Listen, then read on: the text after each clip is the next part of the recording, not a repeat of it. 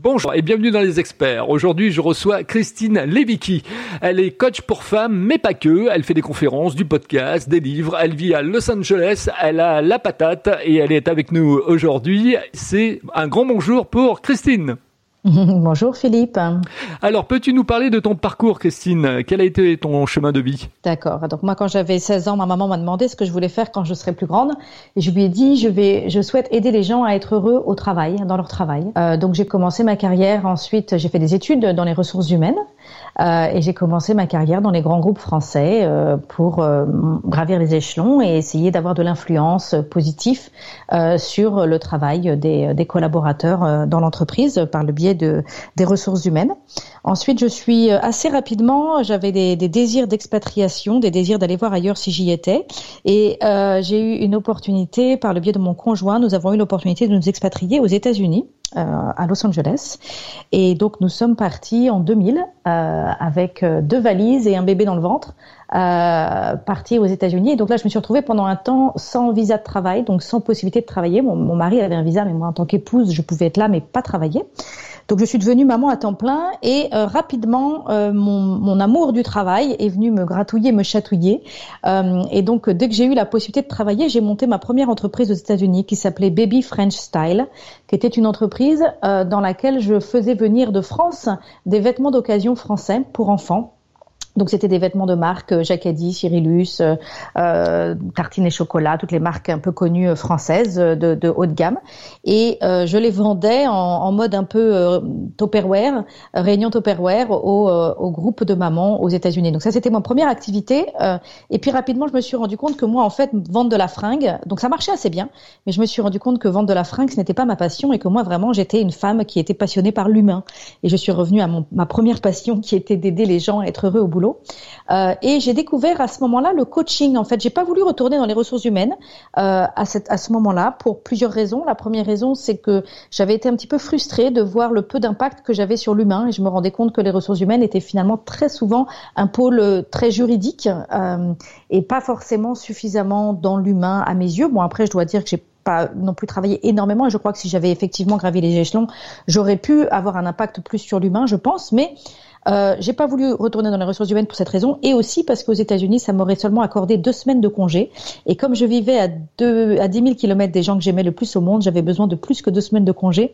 Et donc, je n'ai pas voulu reprendre un emploi salarié. Donc, je me suis, c'est à ce moment-là que j'ai découvert le coaching et que je me suis dit, bah, ça, c'est parfait. Je peux monter mon activité, développer mon activité et euh, avoir le contrôle sur la gestion de mes horaires. À cette époque-là, j'avais euh, deux enfants et j'étais enceinte du troisième et euh, donc cette plus grande flexibilité. Et puis aussi ce métier qui semblait plus correspondre à ce que je voulais vraiment faire euh, avoir un contact direct auprès de l'humain à travers le coaching. Donc je me suis euh, formée j'ai obtenu ma certification auprès de la fédération internationale de coaching. Et ça c'était en 2005 donc j'ai lancé mon activité. Alors j'ai pédaler dans la semoule pour euh, comprendre comment me positionner sur ce marché, comment me faire connaître, comment faire comprendre à mes clients qu'est-ce que c'est que ce métier que je fais. Hein, quand on est coach, on a beaucoup de personnes qui nous disent c'est formidable ton métier, euh, tu fais le plus beau métier du monde, tout le monde nous encourage et trouve que c'est super ce qu'on fait, mais malheureusement souvent on n'a pas assez de personnes qui engagent nos services. Donc ça suffit pas d'avoir des gens qui trouvent que notre métier est formidable. Il faut trouver comment euh, euh, comment marketer, comment se positionner et comment mhm. faire en sorte qu'il y ait des personnes qui décident d'engager nos services. Et donc ça, ça a été une grande, une grande aventure de, de, de comprendre ça et de d'apprendre le marketing, la communication. Euh, ils vendent, ils vendent des devis euh, euh, de mon expertise, euh, fois tel tarif horaire, voilà combien ça va vous coûter de travailler avec moi. Et malheureusement, ça, moi, quand je faisais ça, ça ne marchait pas. Les gens trouvaient toujours que j'étais trop chère. Euh, et donc voilà, j'ai dû apprendre beaucoup de choses. J'ai dû apprendre à mettre des produits en rayon. Euh, et d'ailleurs, aujourd'hui, j'ai développé une formation que je propose une fois par an, dans laquelle j'explique à aux personnes qui me suivent euh, comment j'ai pu me positionner sur le marché. Parce qu'en fait, ce qui s'est passé, c'est que très rapidement, euh, enfin, j'ai eu un, un, un, grand, un grand événement dans ma carrière de, de coach, c'est qu'un jour, j'ai décidé d'arrêter de râler. j'ai décidé d'arrêter de râler parce que je me suis rendu compte que euh, en tant que coach, je pouvais un peu me positionner euh, vis-à-vis de mes clients comme celle qui avait compris comment euh, comment fallait faire pour vivre sa vie. Et en fait, je me suis rendu compte que j'étais pas moi très très douée à vivre la mienne et que moi je râlais beaucoup sur mon quotidien, notamment à la maison avec trois enfants en bas âge et en étant entrepreneur. Je me sentais souvent victime de ma vie et donc je me suis dit il faut que je change ça. Je peux pas être coach et prêcher la bonne nouvelle auprès de mes clients alors que moi-même je me positionne en victime dans ma vie. Et donc j'ai décidé d'arrêter de râler et j'ai lancé un blog qui s'appelle j'arrête de râler.com sur lequel euh, je, je partageais mon parcours. Mon challenge était de faire un, était de faire 21 jours consécutifs sans râler. J'avais un bracelet à mon poignet. À chaque fois que je râlais, je changeais le bracelet de côté, de, poignet, gauche, droite, gauche, droite, et je remettais les compteurs à zéro.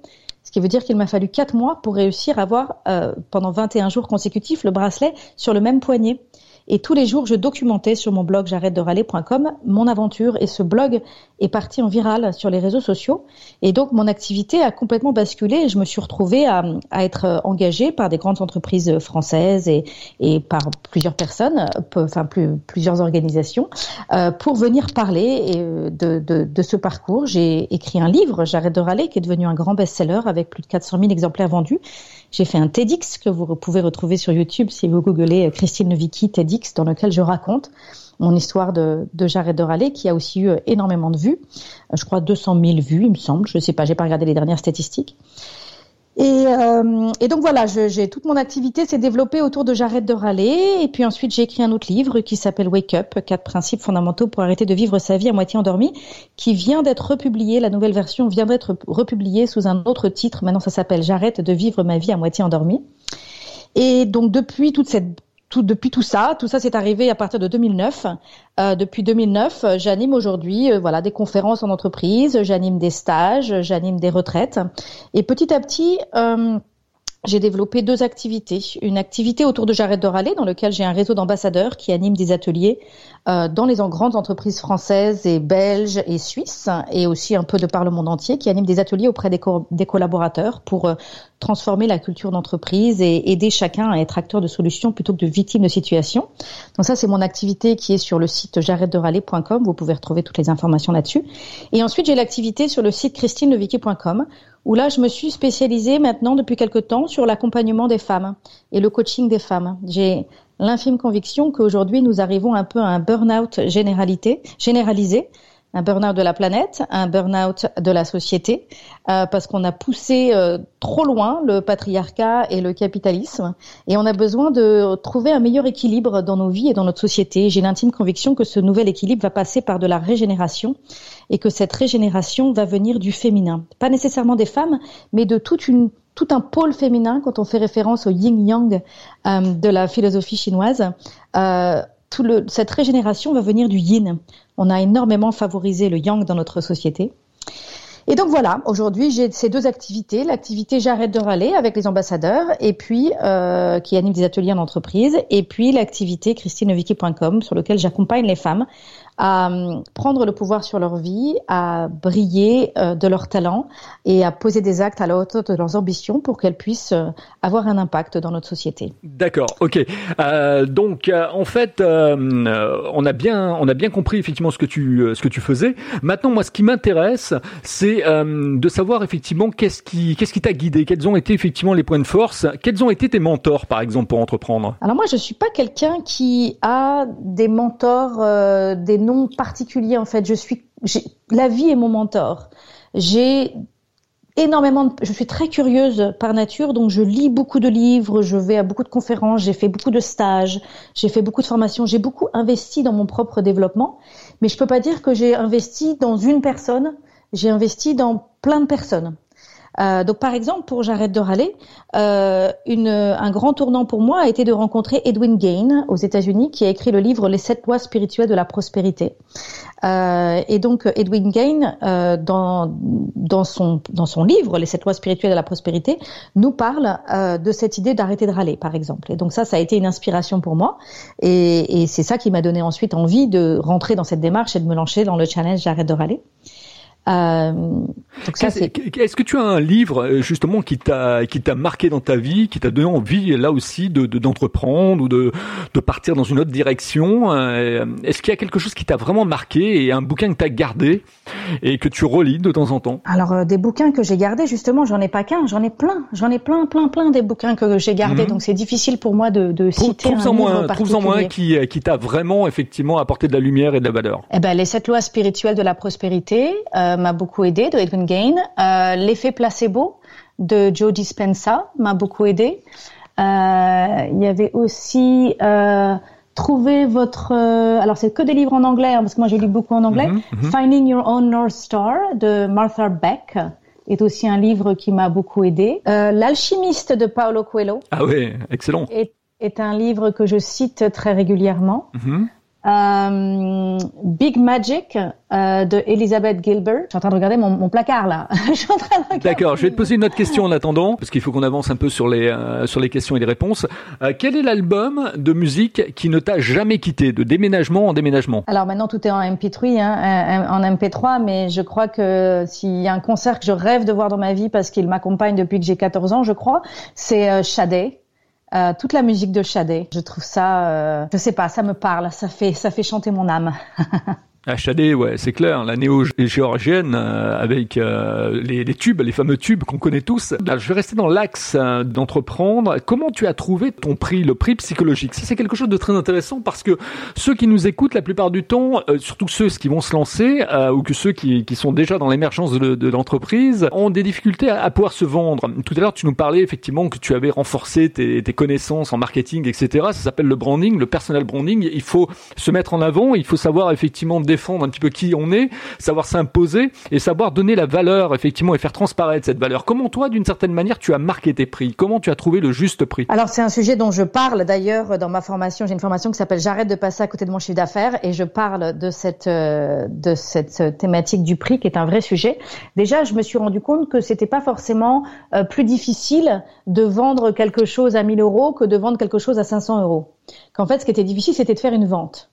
Euh, et ensuite, ce qui était important quand on fait une vente, c'est de mettre en face d'un prix. Un prix, quand on annonce un prix, c'est toujours trop cher. Les gens n'ont jamais envie de dépenser de l'argent et, et ils ont même pas envie de passer du temps avec nous. Ils mhm. ont ils ont plein d'autres personnes avec qui ils ont envie de passer du temps. Moi, je suis coach, hein, donc que je, que je vends, c'est des sessions de coaching ou c'est mhm. des stages, des stages de coaching avec moi. Donc les gens doivent passer du temps avec moi et ce temps qu'ils passent avec moi a un coût. Et donc la première chose à réaliser, c'est que c'est pas ça que je vends. Je vends pas du temps et je vends pas un prix. Ce que je vends, c'est une transformation. D'accord? Et donc, euh, si je veux vendre une transformation à 500 euros, ben, il faut que je donne mes arguments, il faut que je développe des, arguments euh, pour euh, mettre en face de cette transformation à 500 euros. Et si je veux vendre une transformation à 1000 euros, il faut aussi que je mette en face des arguments pour mettre pour vendre une transformation à 500 euros. Alors, pour définir mes prix, moi, la première chose que je me pose, la première question que je me pose, c'est quel est le prix qui est juste pour moi? Souvent, l'erreur que font les entrepreneurs, c'est qu'ils se posent la question de combien les gens vont, vont accepter de me payer. Mm-hmm. Moi, d'abord, je me pose la question combien moi j'ai besoin de gagner pour que je sois euh, excité, motivé, engagé à vendre ce produit. Donc je crée ce produit et comment déjà est-ce que je peux prendre ce produit irrésistible de sens où moi je me dis ce produit est génial. Donc qu'est-ce que je dois mettre dans ce produit pour que moi je me dise mais vraiment j'y ai mis le meilleur du meilleur de ce que je pouvais y mettre et c'est génial. Alors en même temps que je dis que c'est génial, c'est toujours imparfait. Hein. nos produits sont toujours un peu imparfaits, mais il faut mhm. accepter de, de, mettre tout ce qu'on a à y mettre et d'accepter que ça n'est pas parfait parce que cette quête de perfection, je pense que c'est c'est vraiment le, le, le, fantôme qui hante tous les entrepreneurs. Euh, donc euh, je mets le meilleur du meilleur dans mon produit et ensuite je me pose la question combien est-ce que moi j'ai besoin d'être payé par rapport à ça? Et comment tu évalues justement euh, ce besoin que tu as de, de, pouvoir gagner ta vie? Comment tu le matérialises euh, au niveau mathématique bah, je, bah, je, regarde combien d'heures euh, j'ai combien d'heures j'ai à ma disponibilité pour à ma disposition pour travailler en mhm. fonction de en fonction de ma vie, en fonction d'autres engagements que j'ai. Combien d'heures je vais consacrer à cette activité et combien j'ai besoin de générer de revenus par rapport à cette activité. Donc bah là, je regarde mes charges. Je regarde, donc il y a les charges de mon entreprise et puis il y a les charges de ma vie, il y a l'emprunt de ma maison, il y a les études de mes enfants, euh, il y a euh, les, différentes, les différentes dépenses que j'ai envie de faire. Donc je peux estimer de combien j'ai besoin par mois combien moi ou mon foyer, moi je suis en couple, mais certaines personnes ne sont pas en couple, mais combien mon foyer, combien moi j'ai besoin euh, de générer tous les mois. Tu te bases, Christine, sur le vecteur du temps. C'est-à-dire que tu, euh, si tu as 8 heures, par exemple, automatiquement, tu vas cadrer sur les 8 heures de productivité. Oui, en fait, c'est pas forcément que de la productivité, d'ailleurs, parce qu'une grande partie de mon métier, une grande partie du temps où je travaille, c'est du travail que je ne facture pas. Mhm. Aujourd'hui, j'ai un podcast qui s'appelle le podcast Shine, le podcast qui permet aux femmes de rayonner. Quand je sélectionne un invité, quand je lis le livre de l'invité, quand je prépare l'interview de l'invité, quand j'interviewe l'invité, quand je monte l'épisode de l'invité, quand je mets l'épisode en ligne, et quand l'épisode est diffusé, je ne suis pas payée. C'est un podcast, c'est gratuit, d'accord? Donc ça, c'est tout un temps où je travaille, mhm. euh, mais je ne suis pas payée. Donc je sais très bien moi aujourd'hui que je suis à peu près payée 20 ou 30% du temps où je travaille. D'accord. Euh, on dit souvent que les gens qui sont en France, par exemple, euh, disent bah tiens, je partirais bien aux États-Unis parce que c'est le rêve américain, etc. Est-ce que toi, quelque part, tu as été en écho par rapport au, au rêve américain? Est-ce que ça a été une révélation? Est-ce que tu as trouvé ta place? Est-ce qu'il y a des choses que tu pouvais pas réaliser en France? Et aux États-Unis, ça a fait euh, ça fait boom Alors moi déjà, au début, quand j'ai commencé mon activité, elle était 100% américaine avec un site en anglais et, uniquement des offres euh, que j'avais pour le public américain. Euh, mais avec l'aventure de J'arrête de râler et le succès de mon livre, qui donc est devenu un best-seller à ma grande surprise, et ça c'était vraiment un, énorme cadeau que j'ai reçu de cette vie. J'ai eu beaucoup de chance par rapport à ça. mon activité a complètement basculé vers la France à partir de 2010 ce que je peux dire, c'est que ce que l'Amérique m'a offert, et quand je parle de l'Amérique, on va plutôt parler de la Californie, parce que moi je peux que parler de la Californie, mhm. et la Californie, ça n'a rien à voir avec le reste de l'Amérique. D'accord. Donc moi, ce que j'ai beaucoup aimé dans la Californie, c'est euh, déjà la culture de l'entrepreneuriat. Donc euh, des personnes qui démarrent des startups, qui démarrent de rien, croient en leur projet et qui passent des heures à s'investir dans leur projet. Et il y en a plein partout. Il y a plein plein de gens qui partent de rien. Mhm. Et dans ces gens qui partent de rien, ben il y en a, il y en a qui percent, pas tout le monde, hein, mais il y en a qui percent et qui arrivent. Donc cette culture de d'oser croire en ses rêves et de persévérer et de poser des actes à la hauteur de ses ambitions et d'avoir autour des gens qui nous encouragent. On a beaucoup de gens aux unis qui vont vous montrer des, pistes et qui vont vous donner des idées pour euh, développer votre idée, alors qu'en France, peut-être culturellement, on va plus vous montrer des obstacles et vous dire mais tu te rends compte, est-ce que tu as pensé à ça, est-ce que tu as pensé, donc ça va peut-être penser à tous les obstacles, tandis qu'aux États-Unis, on va plutôt dire est-ce que tu as pensé à toutes les pistes de développement? D'accord? Donc cette culture, euh, moi, m'a beaucoup apporté. Après, ce qui m'a aussi beaucoup apporté, c'est que je trouve qu'il y a moins de tabous autour de l'argent. Quand on voit une personne euh, qui conduit une belle voiture rouge, je prends le cliché, hein, mais on voit au feu rouge une personne qui conduit une belle voiture rouge. Une Lamborghini, euh, par exemple. Une Lamborghini.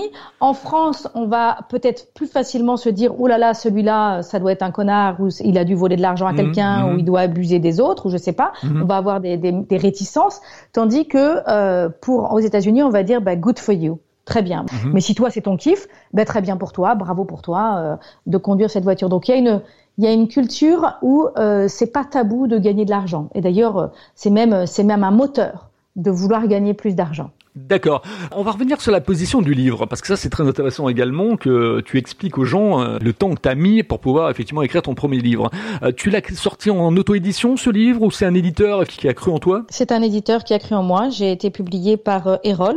D'accord. Et depuis je publie tous mes livres chez Erol. Et t'as mis combien de temps pour l'écrire ce livre? Alors écrire un livre, j'ai aussi un programme dans lequel j'accompagne les auteurs. Ça s'appelle le Mastermind. C'est parti, j'écris mon livre. Donc un livre, personnellement, ça prend, enfin pas personnellement, un livre en général on dit que ça prend deux mois à temps plein pour écrire mhm. un livre. Mhm. D'accord? Donc euh, on fait 350 heures. À peu près, c'est le temps qu'il faut pour écrire un livre. Euh, 350 heures d'écriture effective. Mhm. D'accord? Donc moi, personnellement, je n'écris pas. Moi, en général, j'écris un livre en, sur neuf mois. À peu près le, le, le, ce qui se dit en France, quoi. Ouais. Voilà, c'est le temps qu'il faut pour faire un bébé et un livre c'est un autre bébé. Hein. Mhm. c'est quelque chose dont, on accouche. D'ailleurs, je fais souvent cette analogie. Hein, c'est quelque chose dont on accouche et c'est extrêmement douloureux et en même temps profondément satisfaisant, comme un accouchement. Mhm, mhm, donc, euh, donc moi, je mets en général neuf mois pour écrire un livre, euh, mais parce que aussi je suis pas à temps plein dessus. Et puis il y a aussi tout le temps où on n'est pas en train d'écrire effectivement. Et quand je dis que je mets neuf mois à écrire un livre, c'est c'est à partir du moment où je suis prêt à l'écrire. C'est-à-dire que c'est trois, quatre ans parfois cinq ans de maturation avant d'écrire le livre. Donc c'est le moment où j'écris, où je lis énormément de livres sur une même thématique. Je réalise une thématique qui m'intéresse et je lis beaucoup de livres, je me forme, je fais beaucoup de, je plonge dans l'univers de ce sujet qui m'intéresse. Et une fois que j'ai bien plongé dedans, en général, moi, ma manière de fonctionner, c'est que je commence déjà par organiser des stages euh, parce que j'ai une audience, des gens qui me suivent et qui s'inscrivent à mes séminaires et à mes stages. Donc je vais commencer à transmettre, je vais commencer la transmission et je me rends compte dans cette transmission de ce qui marche le mieux, de ce qui marche moins bien, de où est-ce qu'il y a le plus d'impact. Et puis une fois que j'ai vraiment, je sens vraiment que je maîtrise le sujet, le statut du, un peu du maître, euh, et ben là j'écris un livre. Et donc à partir de là, il faut à peu près neuf mois. D'accord. Tu parlais d'audience euh, qui te suivent. Euh, ça, c'est intéressant également parce que parce qu'il y a une confiance qui s'est établie. Tu as mis combien de temps pour pouvoir effectivement constituer cette euh, cette confiance avec les gens qui te qui te suivent? Parce que ça, c'est très très important pour les gens qui nous écoutent. Euh, je ne sais pas si c'est une question de temps. Là, en tout cas, une grosse erreur que j'ai fait, la plus grosse erreur que j'ai fait, c'est que quand mon livre J'arrête de râler est sorti, et même quand j'avais mon blog, quand j'avais mon blog J'arrête de râler et que je partageais mes vidéos tous les jours, ce blog existe toujours. Hein, mais à l'époque, je partageais des vidéos tous les jours sur mon parcours quand j'étais en train d'arrêter de râler. J'ai fait l'erreur, la très grosse erreur, de ne pas mettre en place un opt-in. Je sais pas si on appelle ça, comment on appelle ça en français. Un, opt-in, c'est le, c'est le service où les gens rentrent leur email et ah euh, pour développer une newsletter, juste pour développer une, mmh. une lettre mensuelle. Je n'ai pas récolté les emails des visiteurs qui sont arrivés sur mon site. Donc ça, j'ai fait cette grosse erreur. Et même dans, et même dans mon livre, j'arrête de râler, quand il a été publié pour la toute première fois, euh, dans ce livre, il n'y avait pas d'invitation pour les lecteurs à venir s'inscrire à ma newsletter. Et donc là, j'ai perdu énormément de, de parce que j'ai eu une couverture média énorme sur ce mhm. livre. Mhm. Et là, j'aurais eu une opportunité de développer une base de données absolument phénoménale. Mais j'ai réagi deux ans plus tard. Donc ensuite, mais c'est pas grave, c'est comme ça, tout est parfait. D'accord. Et donc là, euh, tu, euh, c'est toi qui gères tes, euh, tes sites internet ou tu délègues? C'est essentiellement moi, mais j'ai une équipe. J'ai des personnes avec qui qui m'aident.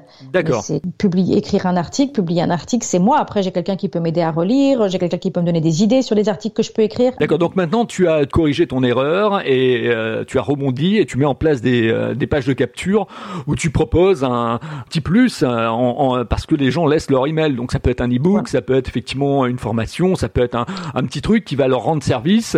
Mais en attendant, bon, ils laissent leur email parce que tu vas leur apporter une valeur, quoi. Voilà. Pour l'instant, j'ai un petit programme vidéo Wake Up mmh, avec des mmh. vidéos autour des quatre principes fondamentaux pour arrêter de vivre sa vie à moitié endormie que je propose, un petit, une petite mini formation gratuite. Et j'ai aussi la newsletter Shine. Donc Shine, c'est c'est la newsletter qui est reliée au podcast Shine, le podcast qui permet aux femmes de rayonner. Donc là, j'ai cette newsletter, ça permet, j'envoie régulièrement des articles, et puis j'ai aussi là où j'annonce les nouveaux épisodes qui viennent de sortir. D'accord. Et donc cette audience représente combien de personnes en, en globalité? Ben, ça dépend parce que j'ai aussi toutes les personnes qui me suivent sur les réseaux sociaux, qui elles ne sont si pas tu, nécessairement. Si tu comptes le tout, euh, si tu comptes le tout, par exemple, ça regroupe, ça, ça, ça regroupe combien de personnes? Je dois avoir 25 000 personnes aujourd'hui. Ok, ouais, donc c'est. Alors moi, la particularité, c'est que j'ai pas une base de données énorme, parce que 25 000, c'est pas énorme. Hum, hum. Mais en même temps, je, je, ce que j'arrive à faire, c'est que j'ai des personnes qui sont très loyales et très fidèles et qui aiment. J'ai des bons taux d'ouverture, bons taux d'engagement. C'est-à-dire que les gens qui sont sur ma base de données, c'est vraiment des gens qui me suivent. Euh, ce sont pas juste des gens qui, qui n'ouvrent pas les emails. T'es es niché, quoi. C'est-à-dire que tu t'es mis effectivement dans une, une catégorie qui s'adresse à une personne, un type de personne, un persona, et, donc automatiquement ça, ça, ça fait, ça fait, ça fait tilt de l'autre côté. Euh, moi, avant qu'on se quitte, j'aimerais savoir également, toi qui vis aux, États-Unis, donc euh, à Los Angeles, en, Californie, euh, est-ce que tu es une networkeuse, c'est-à-dire est-ce que tu vas régulièrement dans les dans les réunions d'entrepreneuses, d'entrepreneurs, tu parlais de start-up tout à l'heure, est-ce que tu es dans l'écosystème? Alors moi, ce qui est très particulier, c'est que ma clientèle est à 10 000 kilomètres de où je vis. Mhm. D'accord? Et donc mon réseau, potentiellement, je peux aller faire du réseau aux États-Unis, mais toutes les personnes que je vais rencontrer, globalement, ne pourront pas m'aider euh, parce que ma clientèle est en France, c'est francophone, dans la francophonie. D'accord? Donc euh, aujourd'hui, je fais du réseau aux États-Unis pour pour rester inspiré. Je régulièrement, je vais dans des espaces de coworking, je vais rencontrer des personnes qui m'aident moi Christine, à me développer personnellement. Par contre, pour développer mon activité et pour euh, pour euh, rencontrer des personnes qui pourraient potentiellement m'engager pour faire une conférence euh, ou, pour faire venir des ambassadeurs, j'arrête de râler ou pour voilà me faire intervenir dans leur dans leur tisser des liens pour pour networker et qu'on puisse merger nos écosystèmes. Là, j'ai besoin de le faire avec la France. Donc mon podcast Shine m'aide énormément vis-à-vis de ça parce que j'ai du coup l'énorme privilège de lire le livre, déjà d'identifier les personnes qui sont euh, qui font du bon travail en France et qui et qui font avancer les lignes sur des sujets qui m'intéressent. Euh, ensuite, je lis leurs livres, donc euh, déjà je grandis et ça me permet de me développer. Et ensuite, je les rencontre pour les interviewer. Et après, quand je rentre en France régulièrement, j'invite ces personnes à déjeuner. Et donc là, on, je, c'est ça qui me permet aujourd'hui de faire mon network euh, en France. Et j'utilise aussi pas mal LinkedIn. D'accord, oui, c'est important, le, le, réseau pro des pros, ouais. Voilà. Ok, on va terminer cette interview euh, d'ici quelques secondes. Euh, juste avant, euh, il y a une, une, question qui me venait aussi à l'esprit. En fait, ton rayonnement de clientèle, ton public, il est, il est français, il est francophone. On l'a bien compris. Mais aux États-Unis, est-ce qu'il y a quand même effectivement des, des, des, ventes qui se font ou pas? Alors aux États-Unis, j'ai depuis dix ans un client qui m'engage tous les ans pendant quatre mois pour un programme de leadership pour les collaborateurs. Donc j'interviens avec des, des sessions de coaching individuelles et des sessions de coaching de groupe pour euh, développer le, le leadership conscient auprès de cette entreprise. Donc aujourd'hui, c'est la principale activité que j'ai et je commence depuis maintenant l'année dernière, depuis la pandémie, je commence à développer des stages et des formations aux États-Unis. Voilà, mais ça c'est encore assez frais et c'est encore assez nouveau. D'accord, ok. Allez, on va conclure avec la question marqueur des experts, celle que vous attendez tous, effectivement, comme le lait sur le feu. Elle existe depuis la création des experts. Comment tu trouves ma façon d'interviewer les gens, Christine? Bah écoute, je trouve ça euh, dynamique, ça rebondit. On sent que tu t'intéresses à ton audience et que tu cherches à me poser des questions, enfin à poser des questions dont les réponses vont intéresser ton audience. Donc euh, ça c'est chouette. Bah, je te remercie en tout cas pour ces, ces, propos. Comment on peut continuer à discuter avec toi si on a été sensibilisé par, euh, par tes paroles dans cette interview et qu'on souhaite effectivement garder le contact? Tu nous parlais de LinkedIn, donc je suppose que tu es, es, présente sur LinkedIn Voilà, je suis présente sur LinkedIn, je suis présente sur Instagram, Christine Levicki. Euh, ça c'est les deux, deux meilleurs moyens pour me rencontrer aujourd'hui. J'ai aussi un groupe Facebook qui s'appelle J'ai le Power. Euh, sur lequel on lance régulièrement des mini challenges. Euh, et puis bien évidemment, allez sur mon site christineviki.com pour vous abonner à ma newsletter Shine, écoutez mon podcast Shine que vous pouvez trouver. Donc podcast Shine, il faut chercher Shine Christine Levicki pour le trouver. Et puis euh, sur j'arrête de râler.com aussi, il y a la possibilité de télécharger un kit de démarrage pour comprendre qu'est-ce que c'est que ce challenge j'arrête de râler et euh, comment ça marche et euh, qu'est-ce que qu'est-ce qu'on peut en tirer. Donc je vous invite aussi à aller sur le site j'arrête de râler.com pour pour télécharger le kit de démarrage. Et pour terminer, Christine, dans 5 ans ou dans 10 ans, comment tu te vois? Qu'est-ce que tu penses avoir mis de nouveau en place? Comment tu te tu te projettes? Moi, j'ai vraiment l'intention aujourd'hui de créer de plus en plus d'interventions en présentiel, des retraites en présentiel à travers le monde entier. Donc, dans 5 à 10 ans, je me vois organiser euh, des retraites euh, aux États-Unis, au Costa Rica, euh, aux Pays-Bas, dans tous les quatre coins de la France, d'avoir de, de, vivre des temps forts avec des équipes d'entreprise ou avec des particuliers pour aller en profondeur et permettre une transformation. J'ai vraiment envie de créer des retraites de transformation. J'en crée déjà, mais là j'ai envie que ce soit le centre de mon activité. Eh ben voilà, en tout cas, c'est parfait. Tout ça, vous l'avez entendu, c'est de la valeur, de la pure valeur que vous trouvez dans les experts. N'hésitez pas à mettre également donc un avis sur la plateforme Apple Podcast d'Apple parce que c'est important. Ça fait euh, ça fait monter le, podcast en, puissance. Et puis euh, partagez, partagez, partagez. Ça, on vous le redira jamais assez. Également, abonnez-vous à ma chaîne euh, YouTube Interview Entrepreneur. Et puis vous pouvez aussi laisser votre message par rapport à cet épisode sur la plateforme Spotify. Je vous dis à à très bientôt dans les experts et je vous dis donc encore plein de valeurs à vous donner et à partager. Donc euh, à très bientôt. Merci Christine. Merci beaucoup.